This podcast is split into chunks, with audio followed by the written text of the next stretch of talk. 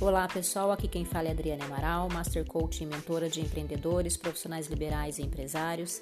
Segue para vocês um depoimento da minha primeira sessão de diagnóstico antes do fechamento da mentoria Maestria, Vida e Negócios e vou deixar um conselho para vocês.